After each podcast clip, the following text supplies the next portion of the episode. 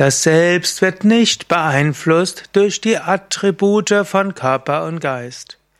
Kommentar zum 451. Vers des Vivekachudamani. Nana bhogatha yogena suragandhena lipyate tatatmopadhi yogena tadharmayranaiva lipyate.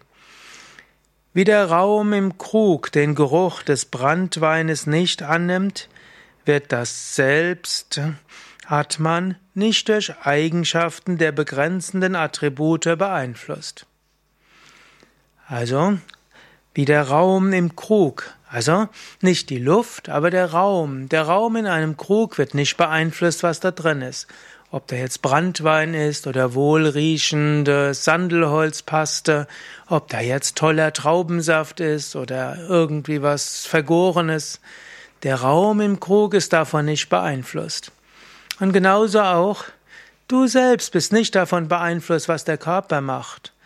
Wenn der Körper krank ist, sage nicht, ich bin krank, sondern sei dir bewusst, der Körper hat irgendwelche Beschwerden, beziehungsweise Teile des Körpers.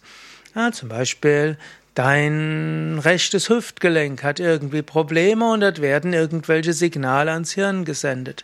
Aber ich selbst bin Satchitananda. Und wenn du, wenn dein Geist im Ärger ist, sage nicht, ich bin total verärgert, der treibt mich zur Weißglut. Sondern du kannst sagen, in der Manomaya Kosha ist gerade ein Rajas. Oder du kannst sagen, meine Doshas haben gerade sehr viel Pitta erfahren. Oder in meiner Prakriti ist Pitta-Dosha vorherrschend. Aber nicht du hast irgendetwas. Das sind Attribute der Upadis, der begrenzenden Attribute. Löse dich davon. Beobachte, was die begrenzten Attribute sind.